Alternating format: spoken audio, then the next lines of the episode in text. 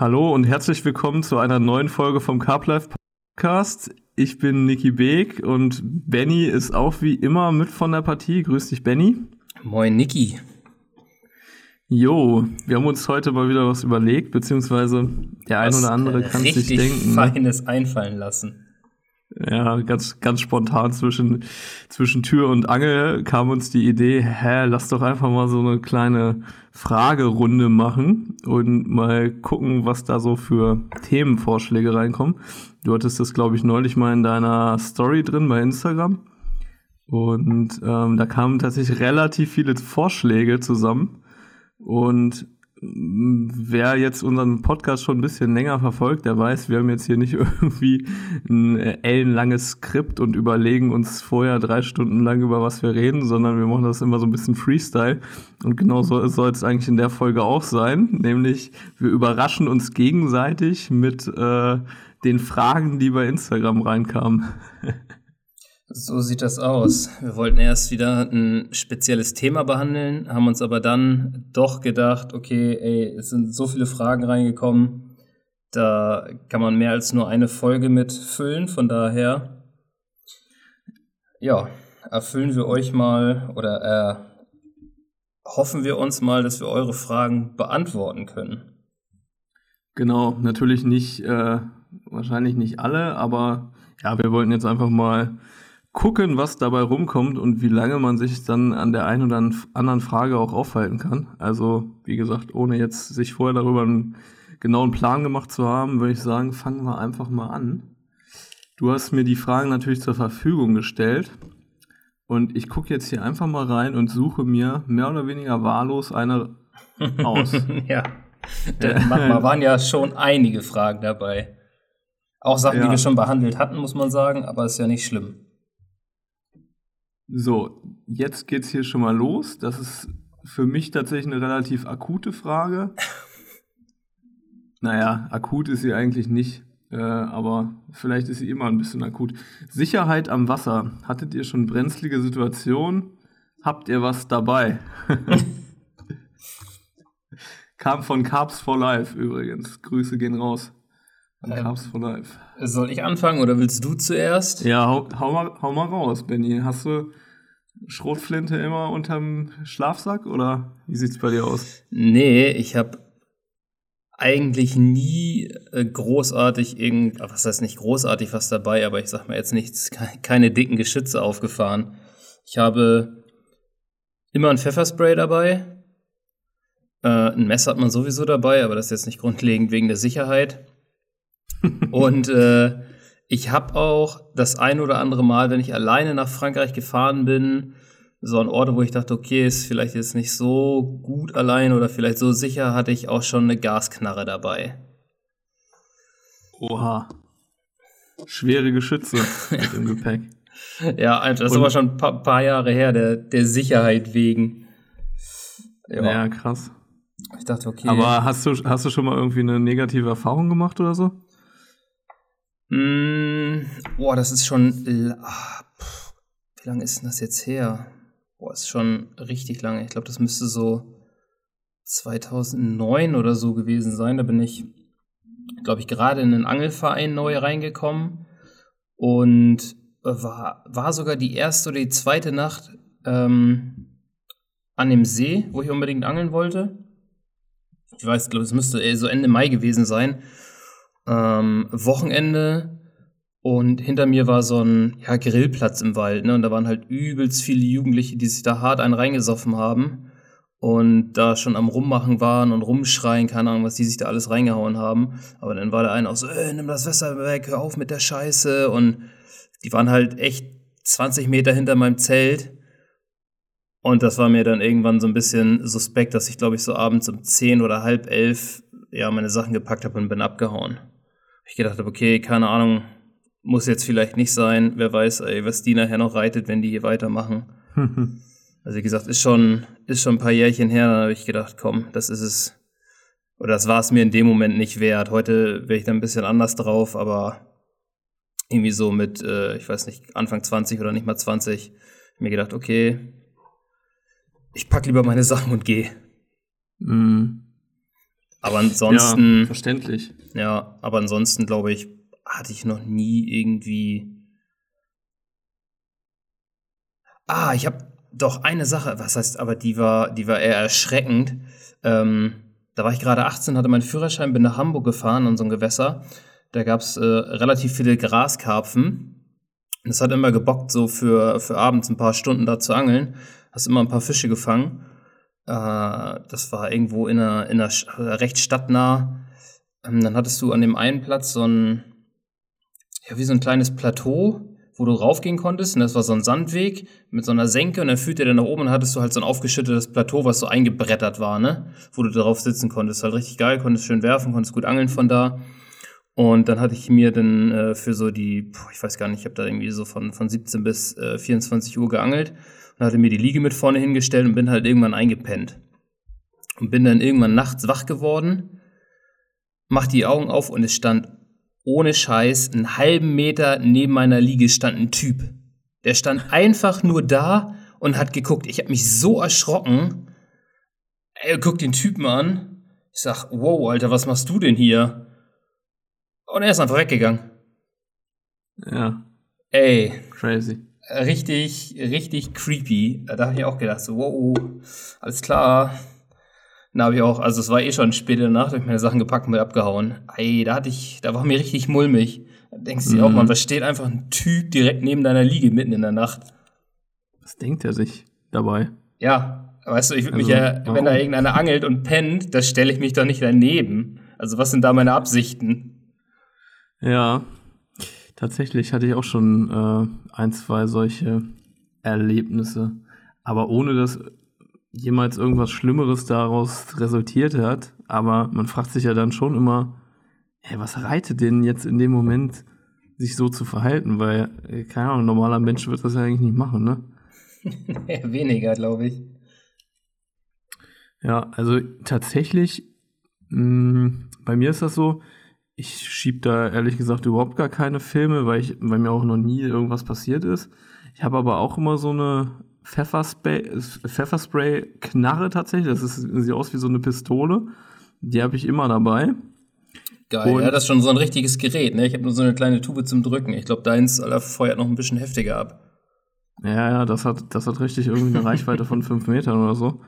Geil. Äh, ich habe es jetzt noch nie ausprobiert, äh, aber ja, einfach so, keine Ahnung, fürs Gefühl, falls doch mal was ist. Eigentlich ist das halt für Wildtiere tatsächlich gedacht.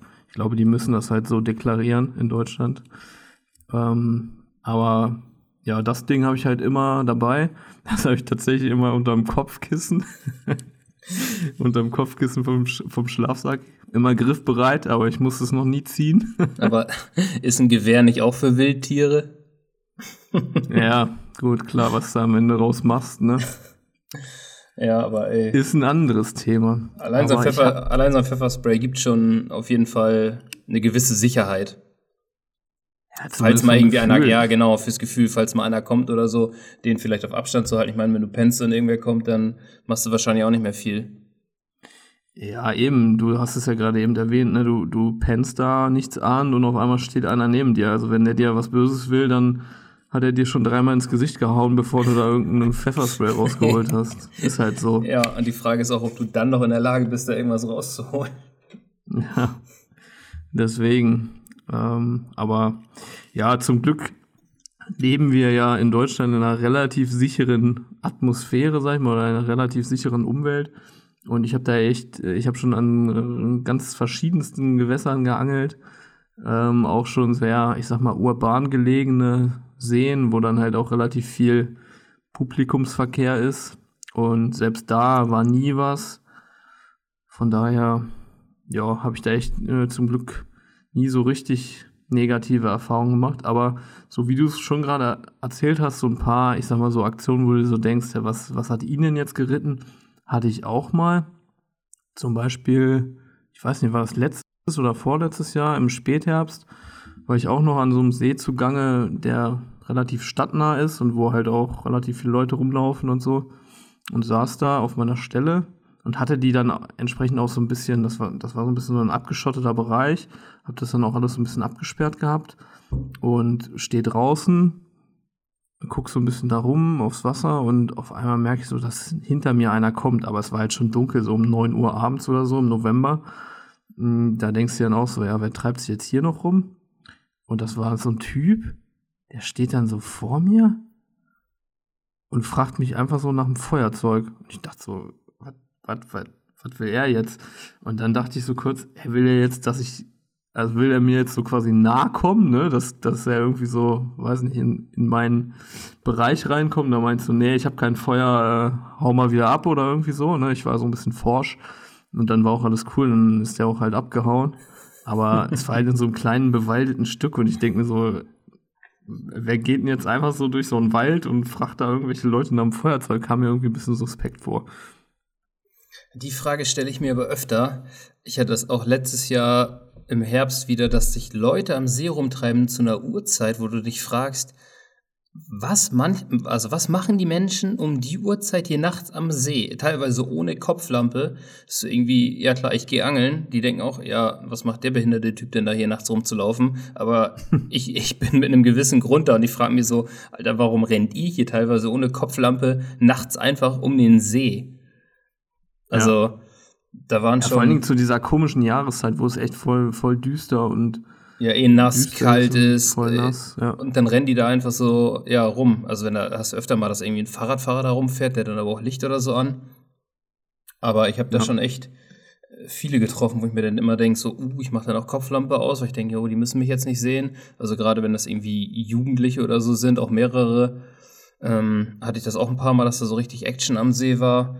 Sei es, dass da irgendwelche Leute was angezündet haben. Bei uns stand im Sommer auch mal ein Dixie-Klo, das haben sie dann da nachts reingekickt und da war richtig Alarm, haben sie ein riesen Feuer gemacht und Party.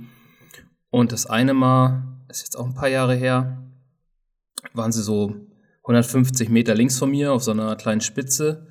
Äh, auch hast du so rumgrölen gehört, Kopflampen leuchten gesehen, haben die da mit der Knarre rumgeballert. Also ob es eine echte war oder nicht.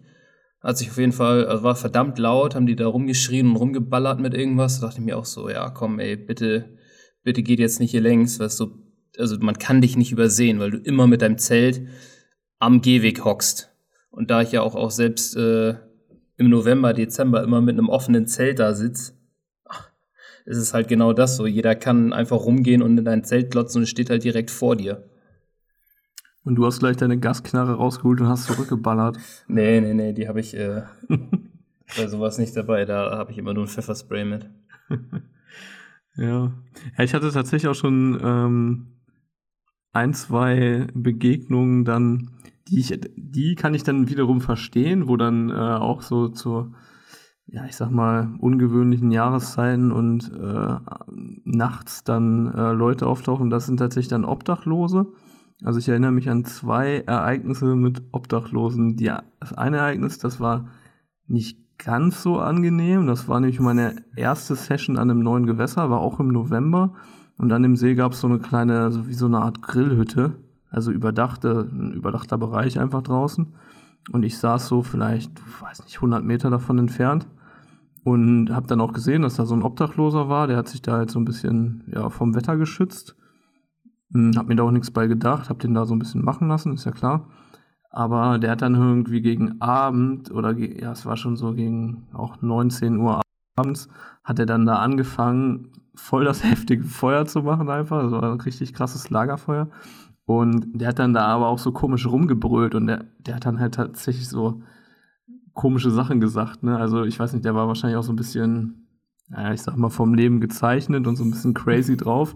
Und der hat dann auf einmal da ähm, angefangen rumzugrölen, ich knall euch alle ab oder irgendwie so ein Scheiß. Und dann dachte ich so, ja, ja, ob der jetzt hier schon gecheckt hat, dass ich hier sitze und ob er mich als erstes abknallt, mal gucken. ist aber nichts passiert. Und am nächsten Tag, wahrscheinlich ist er da wieder nüchtern geworden oder weiß ich nicht, zur Vernunft gekommen ähm, habe ich dann tatsächlich auch zusammengepackt. Also die Nacht war dann echt, und da hat man ja auch so ein bisschen mulmiges Gefühl, sag ich mal. Ne? Mhm. Aber war am Ende hat er dann auch irgendwann aufgehört. Ähm, aber am nächsten Tag hatte ich noch voll viel, voll viel Nahrung über, so voll viel Essenskram. Dann bin ich zu dem hin und habe dem das gegeben und dann war der mega entspannt und voll nett. Das war ja echt so ein bisschen eine zwiegespaltene Begegnung. Auf jeden Fall gefeiert, ne? Dass er ja, klar. Der, da noch der was gekriegt hat. Ja.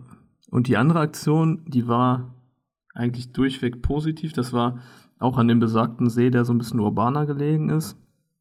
In so einem, so einem kleinen bewaldeten Stück quasi.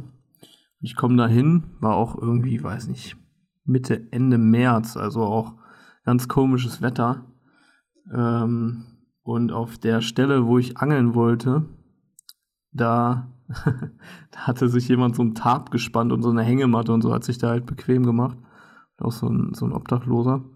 Und ich stand dann da morgens früh, der hat dann noch gepennt und ich stand dann so ein bisschen abseits, so 15 Meter daneben, hab so auf den See geguckt und so. Irgendwann ist er dann wach geworden und war auch voll entspannt und ähm, meint dann so, ja, kannst hier ruhig angeln, äh, mach mal dein Ding, ich hau sowieso ab. Heute im Laufe des Tages, also jetzt im Laufe des Morgens. Ich dann so, okay, ne, der war auch ganz, ganz normaler Typ eigentlich, ne, konnte sich ganz normal artikulieren, hab da so meine Sachen aufgebaut und dann ähm, bin ich auch so ein bisschen mit dem ins Gespräch gekommen und auf einmal so ein, keine Ahnung, nachdem er so nach drei Stunden immer noch nicht weg war, meinte er so, du, ähm, hättest du ein Problem damit, wenn ich jetzt hier noch so ein bisschen bleibe? Ich würde dann jetzt äh, heute Nachmittag nochmal in eine Stadt fahren und dann komme ich heute Abend wieder.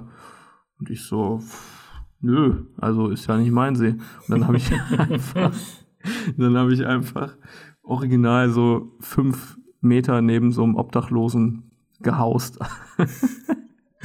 also mein Zelt aber einfach komplett neben seinem Tarp da aufgebaut und das war so entspannt. Der Typ war wirklich, also ich kann nichts Negatives über den berichten, ne? Das war auch nicht unangenehm oder so. Klar, man hat irgendwie so ein bisschen so seine Vorurteile im ersten Moment, ne? Und so ein bisschen mulmiges Gefühl, aber war am Ende alles mega entspannt. Und ich habe dann abends sogar, ich mir dann noch irgendwie was Warmes zu essen gemacht, habe dem dann noch was zu essen angeboten und so. Also im Endeffekt war es so, als würdest du mit einem Kollegen angeln fahren. Nur, dass er nicht geangelt hat. Nur, dass er nicht geangelt hat. Also das war, ja, das war eigentlich so ein, eher so ein positives äh, Erlebnis, wobei ich auch rückblickend sagen muss, muss ich jetzt nicht jedes Wochenende haben, ne? Nein, das glaube ich. Aber wenn der Carp ruft. Ja, manchmal bleibt es nicht aus, ne? Ja, Wurdest du in, in dem Zuge schon mal irgendwie beklaut beim Angeln? Hat dich schon mal einen äh, abgezogen? Nee, absolut nicht. Aber ich habe hier und da schon mal ein paar Sachen liegen gelassen und die waren dann weg nach einer halben Stunde. Aber da bist du selber schuld. Also. Ja, das stimmt. Das stimmt. Ähm, ich hatte das mal in, auf meiner ersten Frankreich-Tour, wo ich für Fox unterwegs war zum Film, 2016 im Frühjahr. Da war ich mit Tobias Fliege los und da haben sie uns tatsächlich beklaut. Da sind wir rausgefahren zum Film und ich hatte das noch so, okay, also sind auch mal wieder Spaziergänge da längs gelaufen und so. Das blieb nicht aus. Ich habe dann meinen Brolli zugemacht, ich weiß noch, mein Laptop lag da drauf, meine Kamera, ich habe dann so äh, einfach das vorne die, die Front zugemacht. Und dann sind wir rausgefahren und haben gefilmt.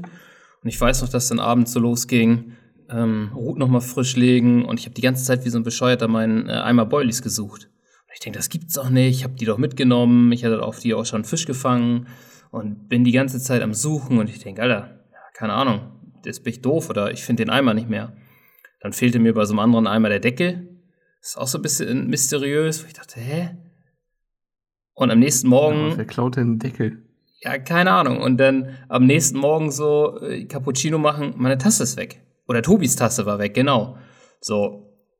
Und dann kam es uns, dass uns irgendeiner beim Vorbeigehen hier äh, Sachen abgezogen hat. Also es fehlte ein Deckel, ein kompletter Eimer mit Boilies, ähm, seine Tasse war weg und ich glaube noch irgendwas. Aber den Laptop hat er liegen lassen. Er hat dem gar nicht ins Zelt reingeguckt. Also die Ach sind so, wahrscheinlich ja, das, nur. Das ist natürlich auch was anderes dann wieder, genau. Ne, wenn die dann wirklich ins Zelt reingehen. Ja, das zum Glück nicht, aber äh, wahrscheinlich, also das haben sie sich dann nicht getraut, weil sie dachten, okay, die sind mit dem Boot da draußen, irgendwie 200 Meter weit draußen, aber ähm, du hattest so, so einen großen trockenen Baumbusch in der Mitte, einer hatte seinen Bräule links, einer rechts und unter dem Baum vorne standen halt so die ganzen Eimer und unser Futter und alles. Und da ist wahrscheinlich einer vorne hin und hat sich was gegriffen und ist direkt abgezischt. Also so, ja. mein, so meine Vermutung. Es war definitiv weg, die Boilies waren weg. Ähm, und ich dachte mir auch, Alter, zum Glück sind die irgendwie nicht ins Zelt rein. Dann wäre es halt richtig übel geworden, ne? Ich meine, Ja, kannst du nichts absolut. machen, äh, wenn du am Film bist. Ja, willst ja auch irgendwie was produzieren und gehst nicht davon aus, dass jetzt irgendwie einer ins Zelt guckt und einer Sachen klaut. Aber da hat sich einfach mal einer, ich weiß nicht, was er mit einer Tasse wollte, vielleicht auch einfach nur so, haha, irgendwelche Kiddies, die sich gedacht haben, den ziehen wir mal was ab. Glücklicherweise war es nur der Eimer Boilies, weil ich weiß, die hatten einen großen Eimer, so einen 17 Liter Eimer, nur Endgame dabei. Da waren bestimmt für 1000 Euro Sachen drinne, um halt so bei, bei Rigs Sachen so Kleinteile abzufilmen und so, ne, dass man die nochmal vernünftig verpackt hat und so. Da dachte ich mir, ah, ey, zum Glück haben sie nur die Boilies mitgenommen. Hm, ja, das ist ja noch überschaubar, sag ich mal, ne? Aber wie oft da schon in irgendwelche Karren eingestiegen wurde und so, gibt's jetzt, glaube ich, auch gerade brandaktuell den Fall von Robin Illner, habe ich gesehen, dass dem auch was geklaut wurde. Schön die Sowas Karre aufgemacht. Tut natürlich richtig weh, ne? Jo. Das ist, glaube ich, auch immer nicht so einfach, wenn dein Auto irgendwo an der Straße steht oder vorm Haus oder so, ne? Wenn du kein Grundstück hast mit Garage, Carport, das ist nochmal wieder eine andere Hemmschwelle, dann da so weit reinzugehen. Aber wenn die Karre dann nachts irgendwo an der Straße steht, dann ist das schon mal eine, eine andere Nummer. In Frankreich hört man es öfter. Ich habe es von mehreren Leuten schon gehört, dass sie die Karren demoliert haben, Autos ausgeräumt haben. Also ich glaube, ich selber kenne sogar fünf Leute, bei denen sie das Tackle geklaut haben. In Frankreich. Aber das ist ja nochmal wieder eine andere Geschichte als hier in Deutschland. Auch, also auch von mehreren Leuten schon am Wasser gehört, dass mal irgendwie eine Route abgezogen wurde oder so. Jetzt gerade wieder in Österreich von unserem Teamangler. Dem haben sie auch eine komplette Route geklaut. Mhm. Ja, gut, dafür müssen natürlich auch die Diebe, ich sag mal, so ein bisschen wissen, was dahinter steckt, auch finanziell. Und äh, ich glaube tatsächlich auch in Frankreich haben sich da bestimmt auch irgendwelche Kriminellen so ein bisschen drauf spezialisiert, weil da ist ja richtig so Angeltourismus, sag ich mal, ne? Also wenn du da irgendwie alle drei Monate mal am Salagu oder was weiß ich sonst wo eine, Runde drehst, ausräumst. da triffst du ja nicht immer die gleichen Leute, ne? Ja. Das glaube ich, auch für die ist da richtig was zu holen, wenn du da. Ich glaube, das Angelzeugs ist nebensächlich, ne? Ich glaube, die interessiert mehr halt Wertsachen, Elektronik. So weißt, okay, die machen hier vielleicht Urlaub oder die haben, die haben Sachen dabei wie teure Kameras, ein Laptop oder so, ne? Dass sie das halt mehr ja, gut, interessiert. weiß ich gar nicht, weil die, die Angelsachen sind ja auch, die wirst vielleicht nicht ganz so gut los, aber wertvoll sind die ja auch, ne? Ja. Das stimmt schon. Mhm. Ja, aber so viel, so viel dazu und so viel zur, zu kriminellen Machenschaften am Wasser. So, ich habe hier schon mal reingeguckt, natürlich. Ich habe mir von Felix Schwonke die Frage rausgesucht.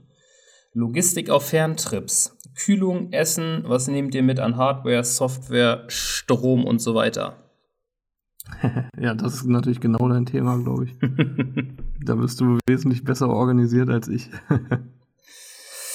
Ähm, bei mir ist es eigentlich immer so, von Herbst an, oh, kommt immer darauf an, wie der Oktober so verläuft.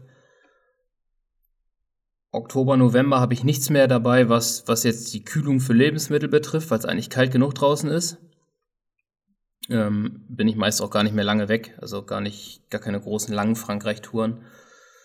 Ähm, aber ansonsten habe ich immer einen Kühlschrank dabei, also so eine Kühlbox, eine Gaskühlbox von Coleman, eine gasbetriebene. Die habe ich immer dabei, auch wenn ich nur ähm, ein paar Tage weg bin oder ein paar Tage zum See fahre, denn ich habe keinen Bock, mir im Sommer irgendwelche warmen Getränke reinzupfeifen. Und da ich eigentlich auch immer frische Lebensmittel dabei habe, sei es für Salat, für Fleisch, ähm, ja, Soßen, ist das eigentlich unumgänglich. Und das Ding, also ich gucke dann schon, dass ich halt nicht mega weit schleppen muss oder so. Ein paar Tage dann angel ich irgendwie aus dem Auto raus oder autonah, dass ich die Kühlbox im Auto stehen lassen kann. Wenn ich jetzt mit dem Boot übersetze, ist das auch kein Problem. Dann nehme ich sie einfach mit, aber dann bin ich meist auch länger unterwegs oder länger an einem Platz. Dann schleppe ich den ganzen Kram nicht mal eben so für ein, zwei Nächte mit. Aber das ist mir schon wichtig. Wie gesagt, kalte Getränke, ähm, geiles Essen. Und ich weiß gar nicht, wie das Teil genau heißt. Ein AC 40 oder keine Ahnung. Äh, kostet irgendwie knapp 300 Euro das Ding. Ich weiß nicht, 40 Liter Inhalt oder so. Kannst du die Getränkeflaschen reinstellen. Die hält bis plus 30 Grad. Hält die echt gut kalt. Also ich hatte sie am Ganguis mit vor ein paar Jahren. Da hatten wir boah, fast 40 Grad und dann merkst du halt, dass die anfängt abzutauen. Ne? Also wenn das, dann ist es echt mhm. brutal heiß, dass es dann über Tag da drin schon wärmer ist. Ich würde sagen, es sind immer noch einstellige Grade oder vielleicht noch um die Null. Naja, das nicht mehr einstellige Grade sind da drin, hast du halt 6, 7, 8 Grad. Ähm, aber sobald das wieder kühler wird, schafft sie das äh, wieder komplett runterzukühlen auf vollster Stufe. Und wenn du halt nicht aufpasst, gefrieren die die Sachen da auch komplett drinne. Also wenn du das Ding dann Vollgas laufen hast, selbst wenn du im Herbst oder so auf geringer, auf der, der geringsten Stufe das Laufen hast, fängt die Sachen schon an zu gefrieren. Also die hat echt Krass. Power. Und du kommst mit einer kleinen, so einer 5 Kilo Gasflasche, kommst du zwei Wochen hin, wenn du das Ding auf volle Stufe laufen lässt. Also das finde ich auch echt geil. Dann hast du eine Gasflasche dabei, kannst den ganzen Urlaub dein, deine Kühlbox damit betreiben musst jetzt nicht irgendwie extra Strom mitnehmen oder sonst was. Das funktioniert schon echt gut. Und könntest die bei der Fahrt jetzt einfach über, über einen 12 Volt Zigarettenanzünder laufen lassen oder so, ne? Du halt den, den Gasgeruch nicht im Auto. Mhm. Aber. Was kostet, was kostet so ein Teil? Ja, wie, wie da hatte ich glaube ich gerade gesagt, so knapp, glaub 250, 280 Euro. Ah, okay. Dies ja, gut. Kann man machen. Bei mir ist halt immer so, das Ding bei solchen Sachen, ich habe keinen Bock, das mitzuschleppen einfach. Also klar, wenn man einen Bus hat, ist es vielleicht auch nochmal was anderes. Klar, da hast du mehr Platz, auch gerade wenn du stehen lassen kannst oder so, ne? Ja, aber auch so, wenn du, klar, wenn du aus dem Bus raus angelst, gar keine Frage, aber wenn du jetzt zum Beispiel auch mit einem Boot irgendwo hinübersetzt und so, also ich bin da echt sehr minimalistisch unterwegs. Das Einzige, was ich mir mal gekauft habe, ist so eine geile ich sag mal, so eine, so eine passive Kühlbox oder wie man die nennt. Also einfach nur eine normale Kühlbox, wo du halt Kühlakkus reinpacken musst. Mhm. Ich mir mal so eine Dometic geholt. Finde ich auch ganz geil, aber ehrlich gesagt benutze ich das Teil mega selten. Also, weil es mir dann auch immer so, ja, weiß nicht, ich, ich trinke dann halt ein warmes Bier. nee, da habe ich keinen Bock mehr drauf. Das ist vorbei. Früher war mal das auch alles Latte, aber jetzt, ja, guck mal, wie da, da war ich halt mit Family los, ne? Dann braucht der Lütte äh, seine Sachen, da muss auch was Gekühltes bei sein. Ähm, ja, keine Ahnung, wenn ich abends mal irgendwie Bock auf einen Kuba habe oder so, den will ich auch nicht warm trinken. Also geht gar nicht.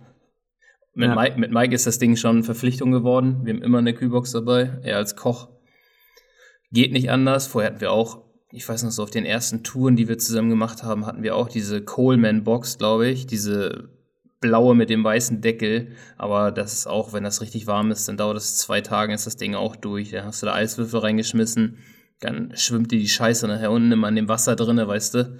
Da hast du immer so richtige Suppe mit, boah, das ist dann, ja. ja, richtig abartig. Musst du immer wieder sauber machen, auslaufen lassen. Nee. Also diese, äh, die Boxen sind schon echt top.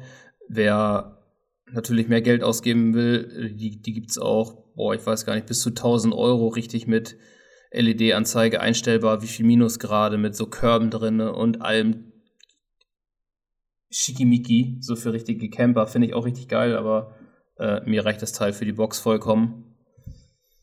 Also das ist auf jeden Fall was, was ich oft und gerne dabei habe. Mhm. Und ähm, ja, okay. Wie gesagt, bei mir, äh, ich verzichte da tatsächlich drauf. Dann stellst du natürlich die Frage, ja, wie hältst du dein Essen frisch? Darauf kann ich antworten, gar nicht. Schönen Hack bei 30 Grad lagern. Ich, nee, ja, sowas nehme ich ja sowieso nicht mit. Also wirklich. Äh, du isst dann einfach so äh, Nudeln, Tortellini, Pesto. So ja, halt so Sachen, die sich halten, ne? Ja, genau. Genau, ich nehme nehm halt wahnsinnig viel Nudeln immer mit und oft dann Natürlich ist das nicht so geil, ne? Ich finde es auch geil, wenn man sich so mit drei Pfannen und fünf Töpfen und äh, zehn verschiedenen Gewürzen irgendwas Geiles zusammenbrutzelt. Und ja, ich profitiere davon auch, wenn ich mal mit jemandem anders angeln gehe, was aber leider nicht so oft vorkommt. Aber wenn ich jetzt für mich so angeln gehe, dann versuche ich das erst echt so aufs äh, Wesentliche zu reduzieren. Und da ist eigentlich egal, ob ich jetzt, äh, ich sag mal, für drei Tage irgendwo in Deutschland bin oder ob ich für eine Woche oder anderthalb Wochen irgendwo anders unterwegs bin, äh, dann nehme ich tatsächlich dann, gut, wenn ich jetzt längere Zeit unterwegs bin, nimmt man natürlich einen Kocher mit. Aber ich habe dann auch nur einen Topf und ich mache mir dann so, so eine Art One-Pot-Gericht. Also ich mal, guck Geil, mal zum Dosenravioli. Ja, sowas nicht, aber keine Ahnung, dann, dann brate ich mir zum Beispiel in diesem Topf irgendwie ein bisschen Gemüse an. Das ist ja meist auch ganz schön lange haltbar, weil man will ja auch nicht nur irgendeinen Scheiß futtern.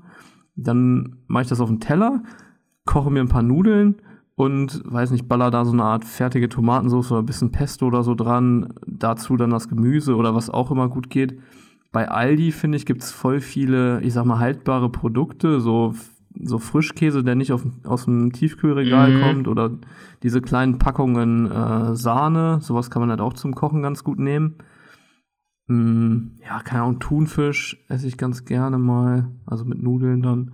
Aber ich bin da echt sehr, erstens unkreativ, zweitens unvorbereitet und drittens, äh, ja, weiß ich nicht, minimalistisch unterwegs, was sowas angeht. Ja. Und bin damit eigentlich auch immer ganz gut ganz gut durchgekommen. Oh, ich will das ehrlich gesagt nicht mehr missen. Für mich ist das dann, also die, die, die längere Zeit am Wasser ist echt rar geworden, also mit einem Kind schon. Dann ist das für mich immer so richtige Auszeit und da will ich es mir auch gut gehen lassen. Also vielleicht kommt das bei dir irgendwann noch. Wo ich mir sage, ey, ich will mir was Geiles einkaufen, du hast eh Zeit, ich flack meine Routen raus, stell mir dann später schön den Scotty hin, mach mir was Kaltes zu trinken fertig, grill mir der Geilen einen ab oder koch mir da was äh, Schönes, setz mich dann ins Wasser, ess das also das zelebriere ich schon sehr hart, muss ich sagen. Aber auch erst so die letzten Jahre richtig. Mhm. Ja, klar, aber ja, du weißt ja, du weißt ja auch, wie hibbelig ich dann auch oft am Wasser bin. Wenn da irgendwie zwei Tage auf einer Stelle nichts ging, dann bin ich ja meistens auch schon wieder verschwunden, was wahrscheinlich auch nicht immer das Beste ist. Aber da will man sich halt auch so ein gewisses Maß an Mobilität, sag ich mal, mh, mm, ja, bewahren. Und deswegen hat sich bei mir das so etabliert. Aber du hast schon recht, wahrscheinlich wird sich das irgendwann auch nochmal verlagern. Aber wenn ich jetzt zum Beispiel nur eine Nacht oder für zwei Nächte angeln gehe, dann nehme ich gar kein Kochzeug mit. Also selbst für zwei, drei Nächte würde ich einfach nur eine Packung Brot, eine Packung Käse. Krass, ey. Und vielleicht ein bisschen Obst mitnehmen, ne? Oh nee, das habe ich nicht. Aber ich habe dann wenigstens, ich habe dann immer so eine kleine ähm, isolierte Tasche. Da ist immer, also da ist wenigstens ein Kocher drin, ein Topf, irgendwie eine Packung Zewa, ein paar Gewürze, so dieses, wie so ein Notfallkit. Und ähm, wie gesagt, also wenn ich dann unterwegs bin oder so, dann habe ich die Kühlbox einfach, lasse ich auch oft im Auto stehen und hole mir dann nur das, was ich brauche. Also ich nehme dann auch nur kurz die Packung Nudeln raus, habe da irgendwie vielleicht noch wie Hähnchenfleisch drinne, was, was frisch sein muss oder eine Sahne für eine Soße. Die nehme ich mir mit, äh, dann mit an Platz, halt in der Tasche und den Rest lasse ich dann einfach in der Karre. Wenn ich dann was brauche, dann hole ich mir das einfach. Mhm. Wenn das jetzt nicht ja, e ewig weit weg ist, ne? Genau, man darf halt auch nicht vergessen, im Regelfall ist man halt nicht außer Welt. Und wenn man außer Welt ist, also wenn du an irgendeinem richtig abgelegenen Ort, an irgendeinem See bist, dann kannst du es trotzdem immer irgendwie so takten, dass du zwischendrin mal für anderthalb Stunden die Sachen da stehen lässt und mal äh, angeln, äh, Quatsch, angeln fährst, äh, mal irgendwie in, in den Supermarkt fährst, falls du irgendwas brauchst. Aber man kommt ja dann doch regelmäßig mal irgendwie zum Auto, kann sich da irgendwelche Vorräte rausholen oder kann halt irgendwo, weil man sowieso das Gewässer wechselt, irgendwo nochmal ein paar frische Sachen einkaufen. Also da hatte ich jetzt, am Anfang war es tatsächlich, als ich so die ersten Male nach Frankreich bin, für einen längeren Zeitraum, da war es dann schon, ja, da musste das alles penibelst vorgeplant sein. Oh, ich hasse auch, sowas, was Essen ne? angeht und ja, so. ich hasse hm. es. Was nimmst du alles mit? Mir fällt auch mal überhaupt nichts ein bin da auch mal so unkreativ. Ey, Nudeln ist immer Standard, ey. Nudeln, Nudeln, Nudeln. Ja, genau. Bei mir auch. Aber man kann auch noch andere ganz geile Sachen machen. Was ich zum Beispiel mal gemacht habe, ist so, gut, da werden jetzt einige sagen, ja, keine Ahnung, fehlt mir das, fehlt mir das Fleisch oder ist es zu gesund, aber so Couscous-Zeug mit so ein bisschen Gemüse dran, das geht halt auch, ne? Kann man, kann man sich auch mal eben schnell reinziehen und das äh, ist relativ schnell fertig. Das braucht irgendwie nur zwei, drei Minuten zum Ziehen. Also mhm. Also da hatte ich auch mal eine, eine Phase lang, da habe ich, hab ich mir das immer schnell gemacht. Musste wenigstens nicht so ewig lange Wasser kochen. ja. Das stimmt schon. Ich hatte, ja. Äh, in, ich hatte in Belgien hatte ich eine geile Geschichte, als ich da war. Da bin ich auch losgefahren bin am See und denke, oh nein, Kacke, Alter, ich habe halt genau diese Grundzutaten wie Nudeln und so habe ich alles vergessen. Ich saß da halt schon, hab schon geangelt, äh, eine Nacht ich hatte zum Glück mein Fahrrad mit, halt für Location, weil der See jetzt nicht so klein war, dass ich da ein bisschen rumcruisen konnte. Dann habe ich auch meinen ganzen Krempel stehen lassen, bin irgendwie diese zwei Kilometer mit dem Fahrrad zum Spar gedüst, habe da kurz eingekauft und bin wieder zurückgefahren. Auch einfach nur Zelt zugemacht und Abfahrt. Ja. Also jetzt ja, in dem Fall geht machen. ja. Ich hatte auch keinen Bock, ey, den ganzen Scheiß wieder auf mein Trolley zu laden, da ein paar hundert Meter zum Auto zu schieben, alles einzuladen, um einkaufen zu fahren und dann wieder zurück. Also dann, äh, ja, das musste dann kurz so gehen. Dazu kann ich dir jetzt, äh, gerade weil es so gut passt, auch noch vom letzten Wochenende eine geile Story erzählen. Ich wollte angeln. Erst, nein, nicht das erste Mal dieses Jahr, aber erste, ich sag mal, ernsthafte Session. Mehr oder weniger. Habe mir vorher einen neuen Trolley geholt mit einem etwas kleineren. Der war auch schon gebraucht, aber war super Zustand, alles, alles tutti, sag ich mal. Und äh, ich das Ding einfach nur ins Auto geschmissen, zusammen mit meinen anderen Angelsachen, bin losgefahren.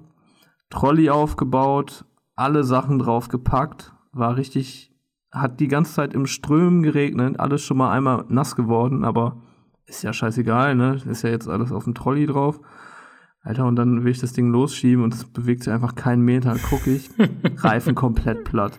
Dann konnte ich die ganze Kacke da wieder runterwerfen, den Trolley wieder ins Auto packen, die Angelsachen wieder ins Auto packen, zur nächsten Tankstelle, die ungefähr 15 Minuten Fahr äh, Fahrzeit entfernt war, fahren, das Ding wieder aufpumpen und das gleiche Prozedere von vorne. Jackpot, ey. Ja, Ah, auch so ein Klassiker, ne? oder da vergisst du eine Kleinigkeit und äh, bist erstmal ja, eine Dreiviertelstunde gut beschäftigt. Hätte ich schon direkt wieder richtig Hass gehabt, aber bringt auch nichts. Bringt dich nicht weiter. Nee, da darf man sich dann nicht auf seine negativen Vibes verlassen. Da muss man dann einfach durch. Ja. Und da Ja, du, ah, ja, sorry. Ich sag, und da du äh, eh sehr sparsam am Wasser bist und eh nicht viel dabei hast, den Großteil der Fische gar nicht erst fotografierst, wirst du stromtechnisch, glaube ich, fast gar nichts dabei haben, bis auf eine Powerbank für dein Handy, oder? Ja, genau, exakt. Zu dem Thema wollte ich jetzt auch noch kurz wei weiter rüberleiten. Ich habe, glaube ich, mittlerweile vier Powerbanks, davon sind zwei schon zur Hälfte kaputt oder zumindest haben nicht mehr die Kapazität, die sie mal hatten. Hm, Aber ich habe mir jetzt irgendwann mal so zwei so relativ große gekauft. Frage mich nicht, wie viel äh, Amperestunden die haben. Oder sie werden ja in Milliamperestunden, glaube ich, angegeben. Ne? Jupp. aber die halten eigentlich immer ganz lange. So anderthalb Wochen komme ich damit aus, wenn ich das Handy auch nicht die ganze Zeit benutze, worauf ich dann auch versuche zu achten. Und wenn nicht, wie gesagt, es gibt halt immer irgendwelche Möglichkeiten, zwischendurch mal zu laden. Was ich zum Beispiel schon ein paar Mal gemacht habe, einfach mal beim nächstgelegenen Campingplatz vorbei, frisch duschen, fragen, ob man da mal über Nacht was laden kann, meinetwegen dem Zehner geben und dann ist man auch wieder im Game. Jo, das stimmt schon. Auch nicht verkehrt. Ja. Auch Aber bei dir sieht das wahrscheinlich alles ein bisschen aufwendiger aus, weil gerade wenn du filmen musst und vielleicht auch noch einen Laptop oder so dabei hast, das ist natürlich schon, also ich sag mal so ganz grundlegend, verändert sich ja auch der Strombedarf rapide, den man halt so beim am Wasser braucht, weil die meisten Leute holen sich noch irgendwie ein Futterboot, dann haben sie noch eine Drohne dabei, dann was weiß ich, irgendwelche Echolote, die so groß sind wie mein Fernseher zu Hause. da brauchst du ja mega die Akkus, ne? Ja.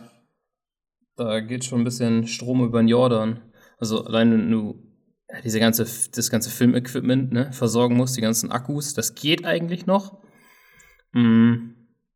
Ich habe da aber eigentlich immer, ja, jetzt schon Batterien dabei. Einfach die Live Pro 4 Batterien, diese Expedition Box von Carb Lounge, da gibt es so ein extra, äh, der liegt auch gerade neben mir, so ein Adapter, den du einfach an die Batterie anschließen kannst. Ich habe dann meistens die, so einfach eine kleine, eine 55 Ampere-Stunden dabei. Da hast du drei USB-Eingänge und drei Zigarettenanzünder-Eingänge dabei. Ich habe eh meine ganzen Ladeteile ja entweder über USB oder Zigarettenanzünder für die ganzen Sachen. Äh, egal, ob das jetzt Drohne, Kamera, GoPro. Ähm, ich habe ein 12-Volt-Teil für oder ein 12-Volt-Netzteil für mein MacBook. Lässt sich super damit laden, brauche ich nicht das fette Ding mit äh, Schleppen und einen Stromumwandler haben für, für das Netzteil mit Steckdosen, also mit der Steckdose. Das funktioniert gut, ähm, frisst natürlich alles gut Strom. Ich habe auch noch eine 100 Ampere-Stunden Box von äh, iBank. Da hast du auch alle möglichen Eingänge. Hast du, glaube ich, auch zwei USB-Eingänge oder ein USB, ein USB-C, 12 Volt Zigarettenanzünder ist da dran. Hm, Kannst du gleichzeitig halt fürs Boot benutzen, fürs Echolot. Ähm, ja. Das ist geil, sowas. Also so, tatsächlich will ich mir sowas auch nochmal kaufen, so eine Box, mit der man, wie du es gerade schon sagst, so alles ein bisschen laden kann, aber die man auch mal, weiß nicht, an einen Elektromotor anschließen kann oder ans Echolot, ne? Das Genau. gibt's ja, glaube ich, auch. Ähm, aber ja, kostet natürlich auch, wenn du ein, äh, eine Lithium-Batterie nimmst, ne, bist du ein paar hundert Euro los. Ja, bei ein paar hundert kommst du, glaube ich, nicht mehr. Also ist schon im, im, am Ende des dreistelligen Bereichs. Also die Batterien kosten schon ordentlich Kohle. Also gerade auf die größeren, da bist du, glaube ich, schon über 1000 Euro los. Ja, weiß ich gar nicht, ob das noch so ist, weil, also früher auf jeden Fall, ich habe gerade aber die Preise nicht im Kopf, aber ich glaube, die sind schon ein bisschen günstiger geworden, die Dinger, ne? Aber gut, wenn jetzt so eine Kofferlösung, ne, mit so einem geilen Koffer und noch äh, Schnickschnack mit Anschlussstellen. Ja, die sind dann keinen- wieder ein bisschen- Akku. Genau, die sind dann wieder ein bisschen teurer als eine Batterie. Kommt dann auch mal drauf an, was du alles haben willst, ne? Also theoretisch braucht man viele Sachen gar nicht. Brauchst du wirklich Bluetooth? Musst du über dein Handy sehen können, wie viel Ladestand die Batterie hat. Ist ein cooles Feature, aber das ist eigentlich eher so für die Campervan-Geschichte, wenn Leute ihre Batterien fest verbauen und da nicht rankommen, ne? um zu wissen, okay, so und so viel äh, Kapazität hat meine Batterie noch, dass die irgendwo anders steht. Ähm, ansonsten kannst du einfach auf die Batterie draufdrücken, die haben alles schon eine Anzeige, dann siehst du, wie viel, wie viel Leistung die noch haben. Oder der Motor Ja. zeigt sie an oder was auch immer. Aber ja, damit fährst du eigentlich ganz gut. Ich habe immer noch so eine kleine 24 Ampere-Stunden für mein Echolot separat. Wenn ich damit viel mache, hält die zwei Wochen. Das ist top. Auch eine Lithium. Ähm, nee, Lithium ist das nicht. Das Live Pro 4 ist noch was anderes als Lithium-Ionen. Ähm, bin ich, also die sollen besser sein, habe ich gehört. Ich bin ja jetzt kein Profi drin, was mir so gesagt wurde. Sind die besser für den Outdoor, Outdoor-Betrieb? Mm, von Lithium-Ionen habe ich schon zweimal gehört, dass äh, jemandem das Ding abgefackelt ist. Bei einem sogar die ganze Bude, das ganze Haus abgebrannt. Beim Laden. Auch nicht schlecht. Ähm, ja, lernt man auch beim, also beim Drohnenführerschein. Da wird einem auch, äh, oder da wird man auch darauf hingewiesen, wie man Akkus richtig zu laden hat. Also nicht irgendwie auf den Teppich stellen, tagsüber laden unter Aufsicht, dass irgendwie einer dabei ist. Die sollst du nicht irgendwo hinstellen, weil die Dinger halt echt gut entzündlich sein können, ne? Ja, stimmt. Dieses Live PO4 oder PO3 oder wie die Dinger heißen, die sind, glaube ich, nicht brennbar, ne? Ich glaube nicht. Ich, also das sollen die besseren Batterien für den, oder ja, wie man die Dinge auch mal nennt, für den Autoeinsatz sein. Also Mhm. iBank hat äh, diese Live Pro 4, ähm, Carb Lounge hat die und ich bin damit echt gut zufrieden. Die Dinger halten halt lange, die haben halt ordentlich Power. Ähm, auch wenn ich viel vom Laptop arbeite, ja, ist das Ding super, ne? Ja, weil das ist ein, das ist ein guter Punkt, deshalb habe ich da nochmal nachgehakt. Ich habe tatsächlich, äh, naja, ich habe noch diese alten AGM-Akkus, ne? Also ich habe für meinen Motor zwei Stück, ich glaube, die eine hat 60, die andere 100 Ampere-Stunden. Die, das sind die Teile, falls du noch jemand kennt, die 38 Kilo wiegen, dafür Ja. aber günstig sind. Ja, hatte ich auch zwei Stück, 220 Ampere, AGM Bleigel-Akku. Super. Genau, so, davon habe ich zwei Dinger und ich habe auch für mein normales Echolot, also ich hatte vorher so ein schwarz-weiß Echolot, damit bin ich auch immer ganz gut zurechtgekommen. Für meine Sachen hat das immer gereicht, aber ich habe mir dann so ein etwas besseres gekauft. Natürlich lange nicht so ein äh, Hightech-Ding, wie du da jetzt hast, aber halt so ein, ja, ich sag mal schon eins, was ein bisschen besser ist. Das hat auch GPS, das hat ein Farbdisplay, das hat diesen, dieses Side-Scan-Imaging oder Äh, Grundlegend hat das äh, dieselben Einstellungen wie mein Echolot. Also von der Stimmt, von, du hattest das vorher sogar, ne? Ich habe das auch noch. Das ist Hook 2, ne? Ich habe das. Ja, ist glaube ich Ja. ein Hook, ein Hook 2. Äh, wie heißt denn das? Hook Reveal TS oder so? Genau, Sieben ja, ja. Oder so? Also Ja. 7 wegen 7 Zoll Bildschirm, glaub. Ja, und ich glaube dann die Zweier-Version oder so irgendwie. Das war das Neueste, das habe ich auch. Mm, Und die bei Lawrence haben mir gesagt, dass das von, den, von der Auflösung und so alles das gleiche ist, wie bei dem, ähm, Helix. H bei dem HDS, bei den HDS-Geräten. ist gar nicht Helix. Nee, Nee. Helix ist Humminbird, ne? Ja, genau.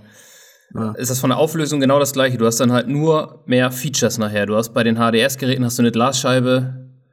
Ähm, du hast dann Ja, das, das, das mit der Unterwasserkamera, was du meintest. Ne? Genau, du kannst eine Wasserkamera anschließen, du kannst das halt für den ganzen Bootsbetrieb anschließen, dass du deine Tankanzeige damit drauf hast, dass du eine Geschwindigkeitsanzeige mit drauf hast. Du hast Touch, das hast du bei dem halt nicht, ne? musst das über den Cursor lösen. Du hast halt so ein paar Features und Einstellmöglichkeiten mehr, du kannst den Splitscreen erstellen und, und, und. Aber er sagte, von der Auflösung her sind die gleich.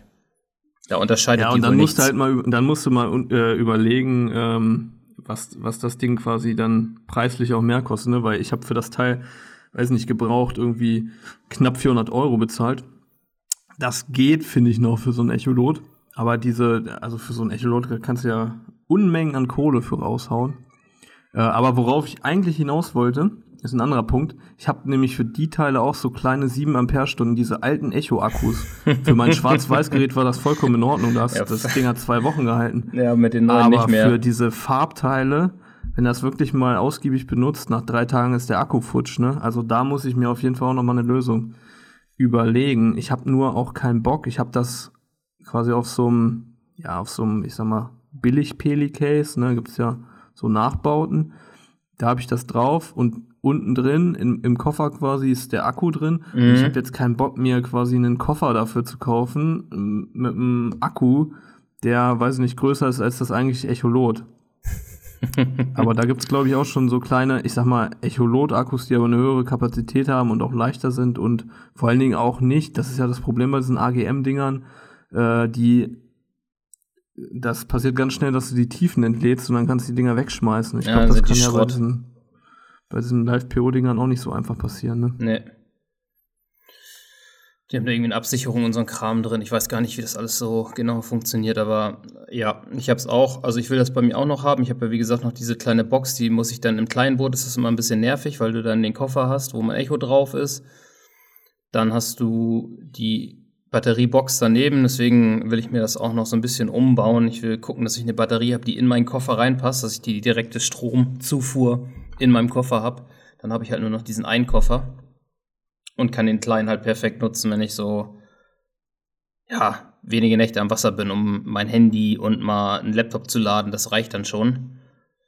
Das ist echt top, aber ansonsten, ja, ich habe auch mal diese, diese 7 Ampere Dinger gehabt. Das hat keinen Tag gehalten mit dem Farbecholo. Das Ding war sofort alle. Mhm. Die ziehen halt richtig. Ja. Ja, sicher. Deswegen, da muss ich auf jeden Fall nochmal ran und mir da irgendwie was Anständiges kaufen. Aber ja, du weißt ja, wie das ist. Ja. Aber ich habe jetzt nichts irgendwie, äh, was ich jetzt über Solar lade oder so. Da, also was habe ich nicht, mache ich nicht, habe ich keinen Bock zu. Dafür habe ich genug Batterien, mit denen komme ich ein paar Wochen hin. Also da ja, mangelt, da mangelt es mir nicht dran. Top. Ja. Gut, würde ich sagen, gehen wir rüber zur nächsten Frage. Ich habe jetzt hier gerade parallel mal so ein bisschen rüber geguckt. Es gibt noch einige interessante über manche Fragen kannst du wahrscheinlich eine ganze Folge füllen. Ja, wir, merken ja jetzt schon, wie krass das wieder ausufert. äh, was, was aber tatsächlich voll häufig äh, in die Richtung kommen, voll häufig Fragen, äh, hatte ich jetzt auch jetzt, ich sag mal, unabhängig von dieser Umfrage, schon ein, zwei Leute, die so in die Richtung Fragen stellen. Du kannst da wahrscheinlich ähm, ja, etliche aufzählen, ähm, wo man seine Montage am besten ablegt, wenn der See wenig Struktur hat. Fünf bis zwölf Meter, meint er wahrscheinlich die Wassertiefe. Den Namen kann ich gar nicht aussprechen, das sind irgendwelche Zahlen. 19 EN, NO 19. Das ist ein Bot, das ist ein Bot. Wahrscheinlich. Aber die Frage äh, kommt immer mal wieder, so von wegen, äh, mein See hat wenig Struktur, wo lege ich meine Montage ab? Was ich diese, finde. Wo hast du diese Frage her, Alter? Ja, die habe ich hier gefunden. Ach, da, ja. Geschickt. Ja, ich habe sie gefunden. Aber, aber sowas kommt tatsächlich häufiger, so von wegen, ja, wo, wo kann ich fischen, wenn ich nichts finde, ne? Und der, dem geht ja quasi der Grundgedanke so ein bisschen zuvor, äh, dass man mit dem Echolot über den See fährt und irgendwelche krassen Strukturen sucht. Ja. Ähm, aber mein Ansatz ist da tatsächlich ein etwas anderer. Meiner auch. Du kannst es dir schon denken. Ja. Äh, man, man, angelt am besten da, äh, wo man Fische sieht und nicht dort, wo man irgendeinen Huckel im See sieht. Das so kann sieht das ein aus. guter Punkt sein zum Fangen, aber es muss nicht unbedingt. Und ähm, das, das, das wäre auch meine Antwort darauf. Genau, ich würde auf das zweite oder auf, auf die erste Vermutung, die er jetzt hätte oder worauf sich das so ein bisschen bezieht, eher aus Futterplatzangeln beziehen, dass du dir einen Platz raussuchst mit, oder ein geiles Feature und da deinen Platz nachher aufbaust, wo du sagst, okay, der ist irgendwie gut gelegen, das ist markanter Punkt, da kommen immer Fische vorbei, aber in erster Linie würde ich auch Ausschau nach Fischen halten und da angeln, wo sich die Fische aufhalten und nicht, äh, wo ich eine Kante habe, wo ein Plateau ist. Es gibt halt einfach Gewässer, die sind durchgehend zwei Meter tief und da ist gar nichts drin. Aber die Fische halten sich trotzdem irgendwo auf. Ja, genau. Also an Seen, wo dann viel geangelt wird, meistens in irgendwelchen Bereichen, wo du halt nicht hinkommst. Also entweder, weiß nicht, wenn es ein Schongebiet gibt, dann wahrscheinlich im Schongebiet oder wenn du es dann nur werfen darfst dann irgendwo in der Mitte, wo du nicht rankommst. Das sind ja so die, die klassischen Hot Zones in solchen Seen. Ja. Ähm, aber im Regelfall kriegst du die vor allen Dingen dann mit, wenn du häufiger da mal auf den See guckst und dann kriegst du irgendwann eine Idee, wo die Fische sich aufhalten. Ja, früher, früher oder später wirst du morgens oder abends, wenn du länger auf den See schaust, irgendwo einen Fisch sehen. Also wird sich definitiv irgendwann mal einer zeigen.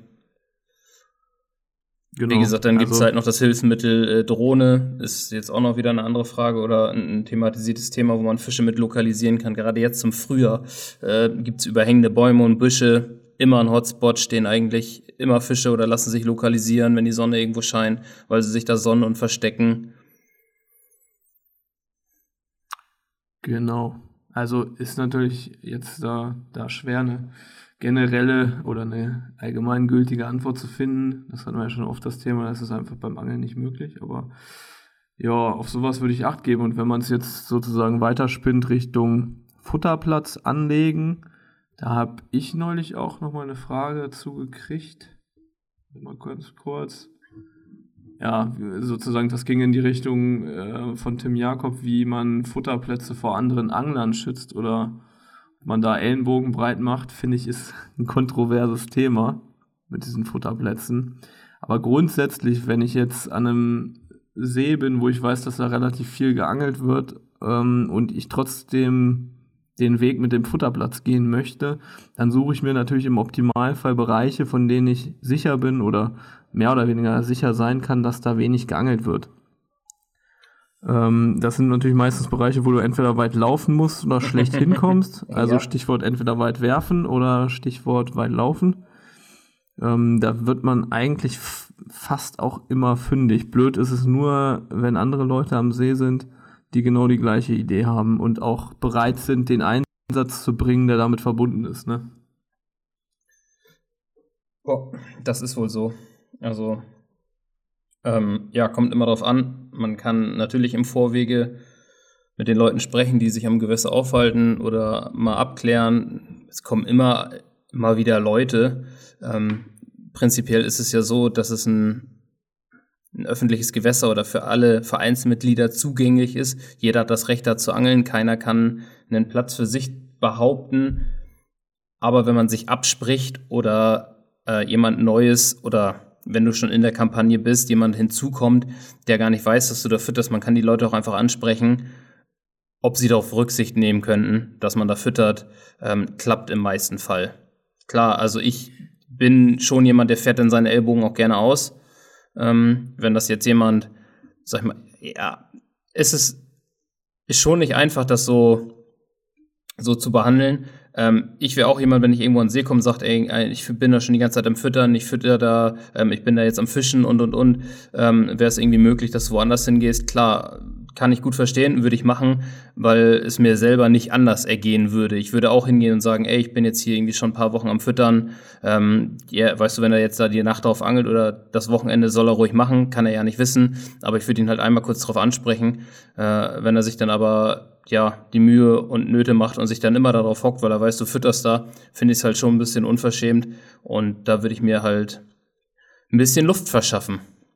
Mhm. Ja, aber ich finde das, also ich sehe das tatsächlich auch so ein bisschen differenziert, weil ich auch schon häufiger die Erfahrung gemacht habe, da kommst du an irgendein Gewässer und da sind dann irgendwie Leute schon seit vier, fünf Jahren am Start und haben quasi den besten Platz des Gewässers oder die Holding Area des Gewässers. Jedes oder, Jahr wieder. Weiß nicht, andere. Genau, haben beschlagnahmen den jedes Jahr wieder, haben vielleicht auch alle Fische schon, schon ein paar Mal gefangen Und dann denke ich mir so, irgendwo hört der Respekt dann dafür auch auf. Ja. Oder ein anderes Beispiel, du hast einen See, ähm, der ist überall relativ tief und du hast eine große Flachwasserzone. Und wenn mir da jetzt jemand, ich komme da im April hin und will natürlich in die Flachwasserzone, und wenn mir da jetzt jemand erzählt, ich fütter diese Flachwasserzone und gehe da mal bitte nicht hin, dann tut's mir leid, ja. dann sage ich dem, äh, kannst du einfach nicht bringen. Und so sehe ich das halt differenziert, weil es gibt tatsächlich auch Leute, die dann diesen vermeintlichen Respekt versuchen darüber auszunutzen, dass sie sagen, ich fütter hier schon seit drei Jahren. Ähm, ne? Oder anderes Beispiel, die sagen dann irgendwie, ich fütter da, ich fütter da und du siehst aber nie füttern, bist jeden Tag da und ja, genau. siehst dann nie einen Boilie rein, reinfliegen. Hatte ich auch also schon. Also da finde ich, muss man ein bisschen differenzieren und man muss da auch echt ein bisschen, ich sag mal, eine klare Kante zeigen, weil ich bin der Letzte, der sich auf andere Leute Futterplätze irgendwie setzt. Und wenn mir jemand sagt, irgendwie, keine Ahnung, die und die Ecke vom Gewässer, die jetzt vielleicht auch nicht unbedingt so im Fokus aller Angler liegt, da macht jemand sein Ding und bringt da Futter ein, dann ist das alles schön und gut. Aber wenn sich jemand auf den Topplatz des Sees setzt und meint, da irgendwie über drei Jahre einen Futterplatz durchziehen zu müssen, ähm, da muss man dann auch wirklich mal sagen, lass anderen Leuten auch mal die Chance fehlt mir dann tatsächlich das Verständnis für. Oder der eben erwähnte Bereich mit einem, mit einem größeren Flachwasserbereich, ne? Da mhm. bin ich raus. Also das kann ich nicht dulden. nee, ich hatte das auch schon, dass ich ähm, jemanden hatte, der neben meinem Zelt stand und am Gewässer fischen wollte, dem habe ich äh, natürlich, oder das mache ich dann eigentlich immer so, dass ich den Leuten sage, ich bin hier am Füttern, ich bin hier am Angeln, da und da sind meine Plätze. Ähm, ich bin alle paar Tage hier so. Wäre schön, wenn, wenn da nicht drauf angelt und bin irgendwie zwei Tage später zum Füttern gekommen und er hat halt von einer anderen Ecke genau drauf geangelt, wo ich mir dachte, okay, danke fürs Respektieren. Ähm, den habe ich un, also echt am Anfang ungewollt, weil ich mit der Kamera geguckt habe, bin ich dem voll durch die Schnur geheizt mit der Kamera. Also ich bin durchgefahren, ich habe die Montage komplett vom Platz geräumt ähm, und habe hab gewartet, bis er mit dem Boot ankam ähm, und habe ihm dann mal ja kurz meine Meinung gegeigt und zur Rede gestellt. Ich sag, ey, ich habe dir das noch erzählt. Ich finde das jetzt irgendwie so ein bisschen respektlos. Du weißt, dass ich hier schön fütter und legst von da hinten schön deine Route hier ab. Finde ich halt mega kacke. Ich sag, verbieten kann ich es dir nicht, aber ist halt eine richtige Assi-Aktion, ne? Ja, absolut, genau. Vor allem, ja, weil der See, der See ist groß genug und es war niemand da. Also es ist ja nicht so, dass ich sage, ey, ich habe hier alles dicht gemacht, sondern ey, das ist eine Ecke, wo meine Routen liegen, auf den, auf den zwei Plätzen, ja, dann kann ich auch woanders angeln. Und dann war es dann halt so, ja, wir haben hier äh, auf die ganze Zeit gefüttert. Ich sag, Alter, ich bin jetzt hier seit zwei Monaten am Füttern. Ich habe niemanden gesehen. Ich bin die ganze Zeit hier alleine gewesen. Und jetzt kommt ihr und sagt mir, ihr füttert hier. Ja, wir haben Mai, Juni, Juli gemacht und äh, bis Anfang August. Ich sag, ja, ich habe im Ende August hier angefangen und keiner war hier. Und jetzt im Oktober sagt ihr mir, ihr habt hier gefüttert. Im Sommer. Ja, ey, komm, Alter, hör auf, mir Scheiße zu erzählen. Weißt du, das ist ja nicht dein Platz, weil du im Sommer da zwei Monate gefüttert hast, kommst zwei Monate später wieder her, ja, ich habe hier die ganze Zeit gefüttert. Ey, mhm. Feierabend.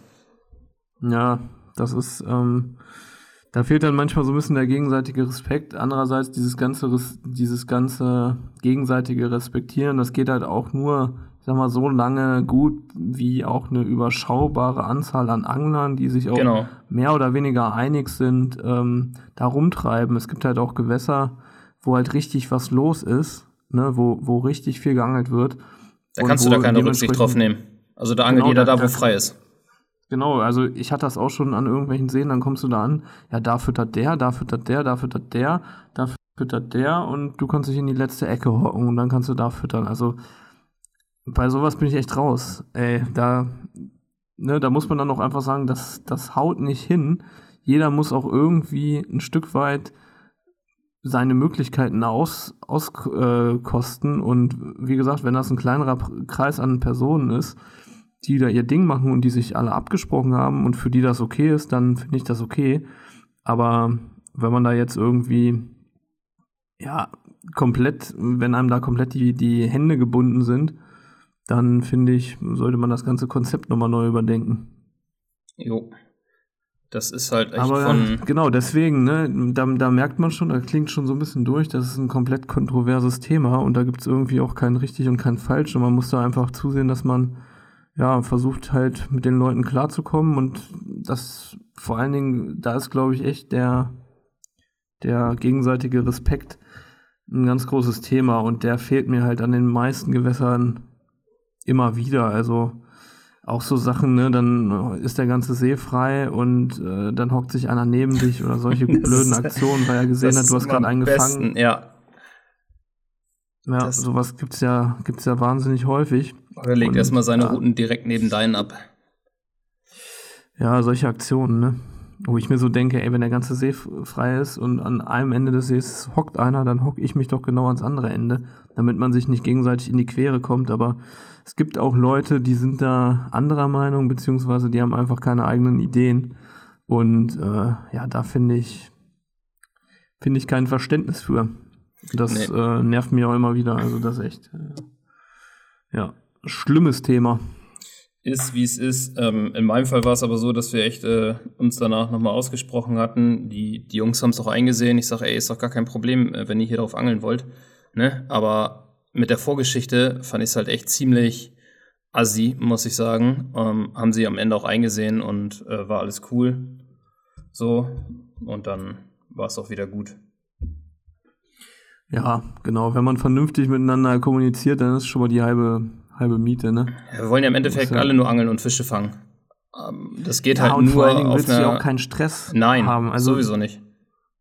Ne, du, du hast die ganze Woche lang äh, gearbeitet, hast halt genug Stress und dann kommst du am Wochenende am See an und dann gibt es da auch wieder nur Stress und Pöbeleien.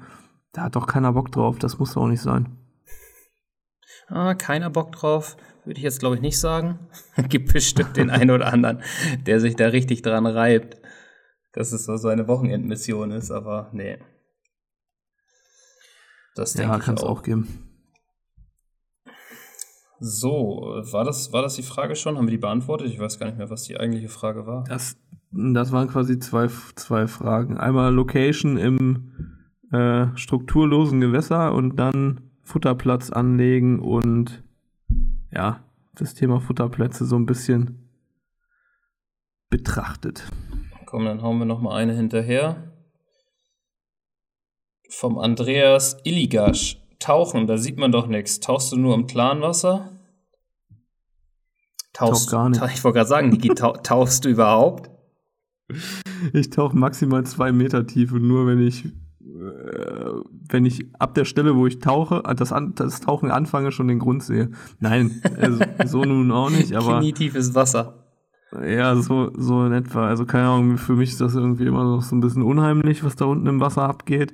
Und immer wenn ich mal ein bisschen versucht habe, tiefer zu tauchen, dann kommst du halt auch in so einen Bereich, wo dann halt der Druck natürlich, der Wasserdruck steigt und dann hast du Druck auf den Ohren und so. Mhm. Also ich, ich würde das gerne können und ich glaube auch, dass ein mega krasser Vorteil ist. Aber ich bin da tatsächlich raus. Und wenn man sich jetzt mal so ein bisschen überlegt, weiß ich nicht, dann möchte ich auch gerne denken, dass es einem so ein bisschen das, die, naja, das Geheimnisvolle, was halt das Angeln immer so ein bisschen mit sich bringt, dadurch, dass du halt nicht auf den Grund sehen kannst, ähm, das, das nimmt es dir so ein bisschen, ne? Also an manchen Punkten stelle ich mir dann halt oft die Frage, ist das jetzt überhaupt noch richtiges Angeln, sag ich mal, in dem Sinne? Ich will jetzt keinem irgendwie auf die Füße treten, der das macht mit dem Tauchen, weil wie gesagt, ich habe da auch ein Stück weit Respekt vor, wenn jemand sich das gibt, irgendwie im November mit einem Neoprenanzug ins Wasser zu steigen. Aber ja, für mich ist das einfach nichts, was ich irgendwie in meiner Angelei etablieren möchte und ich sehe es eigentlich auch, weiß nicht, mir macht das Angeln auch ohne das Tauchen Spaß, ohne dass ich da die ganze Zeit äh, sehe, was abgeht. Es gibt ja heutzutage zum Glück schon Unterwasserkamera, da kannst du dir das eigentlich ersparen, da runter zu tauchen. Kannst du dir schön alles vom Boot im Trocknen angucken. ja, es ist ja, ja der gut, Vorteil das davon. Das genau, das ist ja das nächste Thema, ne? Das Ding benutze ich ja nun auch. Aber gut, wenn du jetzt natürlich ein Gewässer, ich sag mal, schnell oder Bereiche des Gewässers schnell scannen willst, bist du mit dem Tauchen natürlich wesentlich besser unterwegs, ne? Ja. Also ich habe schon recht viel und häufig gemacht, also Gewässer abzutauchen, zu gucken, Mhm, fand ich immer ziemlich geil. Also wirklich dann auch mal in so krautigen Gewässern Zugrouten zu finden von Fischen. Also freie Spots, wo du ewig lange sonst ja klopfen, loten und gucken und machen kannst. Ähm, Habe ich mir schon viele Bereiche äh, angeguckt. Egal, auf einem Dreh in Österreich an so einem Krautgewässer habe ich auch meine Montagen rausgetaucht. Ähm, an meinen heimischen Gewässern habe ich das auch schon gemacht, wo ich, wo ich wusste, okay, das ist irgendwie ein Flachwasserbereich. Ähm, ich will mir das Ganze aber mal genau angucken, habe das alles abgetaucht und habe dann auch wirklich meine Montagen richtig, weil du ja nicht so einfach beim, beim Werfen die Plätze getroffen hast, weil das so abfallend war und hat es auch so über Lehmballen. Es war nicht so einfach, die da sauber zu platzieren, ohne dass deine Schnur irgendwie doof da irgendwo rüberläuft oder der Köder in so einer, in so einer Rille oder nachher in einem Loch hängt. Mhm, bin ich echt raus, habe das immer schön sauber abgelegt, habe das Blei im Boden gedrückt, habe dann so schön das Futter rüberrieseln lassen. Das hat schon was, wenn du dann einen Take darauf kriegst, ist das schon schon geil. Auch so früh habe ich mir Futterplätze halt vorher auch, wenn es gegen Uferkante oder so, immer beim Tauchen angeguckt, bin immer rein, habe geguckt, ist das Futter weg gewesen, äh, habe wieder nachgelegt, bin runtergetaucht, habe es mir nochmal angeguckt, wie es aussieht unter Wasser und habe das so, also jetzt auch nicht mehr, irgendwie fehlt mir auch gut, gut äh, die Luft dafür und komme auch irgendwie nicht mehr so geil klar, wie das noch vor ein paar Jahren der Fall war mit dem Druck. Aber ich bin so auf sechs, sieben Meter bin ich schon runtergekommen. Mhm, aber das ist auch viel Übung, ne? Ja, muss man auch ja. Ja. aufpassen, dass du nicht zu schnell hochkommst wegen dem Druckausgleich und so. Hier, also der Ackermann, der kann ja unmenschlich tief äh, tauchen und auch irgendwie gefühlt vor lange, auch mit dem Neo und im Winter und was er da alles in seinem Buch geschrieben hat. Finde ich auch echt krass, auch nachts, da habe ich Respekt vor. Was wird schon so ein bisschen dunkler auf einer gewissen Wassertiefe und kühler, wenn du unter die, oder die Sprungschicht oder die Sprungschichten dann so irgendwann durchtriffst. Manchmal hatte ich das auch schon, dass es dann so milchiger wird, das Wasser. Dann merkst du auf einmal, wird es echt übelst kalt. Aber ist schon, schon geil. Ja, ja, es, ich glaube, man kann da noch Einblicke bekommen. Das ist ja jenseits von Gut und Böse. Ich glaube, der Ackermann hat das ja in seinem Buch auch so ein bisschen beschrieben, dass er dann Mary und Joe quasi hat fressen sehen unter Wasser und so. Und das ist natürlich, ja, ein Gamechanger, ne? Ja. Wenn du solche Beobachtungen machen kannst aufgrund des Tauchens. Und ich glaube, an solchen Gewässern etabliert sich das ja dann so ein bisschen oder entsteht das vielleicht auch bei ihm, keine Ahnung, kann ich jetzt nicht beurteilen, aber wenn ich mich jetzt so in die Situation versetze, in denen ich mal getaucht bin, das waren meistens Angelsituationen, wo irgendwie seit vier, fünf Tagen nichts ging. Und ich so dachte, ey, ich muss jetzt hier irgendwas verändern, ich muss mir irgendwas angucken. Und wie gesagt, ich habe das ja immer nur irgendwie auf zwei, zweieinhalb Meter maximal gemacht und habe da mal eine Route eingegraben oder so. Aber wenn du natürlich an so richtig Hardcore-Gewässern angelst, wo voll viel los ist, wo äh, arsch viele Leute versuchen, den gleichen Fisch zu fangen, mhm. ja, dann bietet dir das natürlich da erstmal einen mega guten Vorteil, wenn du damit anfängst, ne? Ja. Und ich glaube, genau in solchen Situationen ähm, ist das vielleicht auch so ein bisschen entstanden, könnte ich mir vorstellen.